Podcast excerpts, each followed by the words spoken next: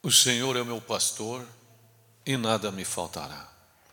Ele me faz repousar em pastos verdejantes. Leva-me para junto das águas de descanso, refrigera minha alma.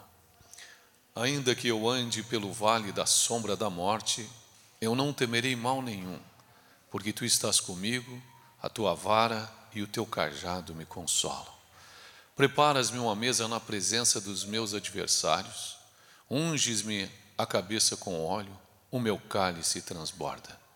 Bondade e misericórdia certamente me seguirão todos os dias da minha vida, e habitarei na casa do Senhor para todo sempre.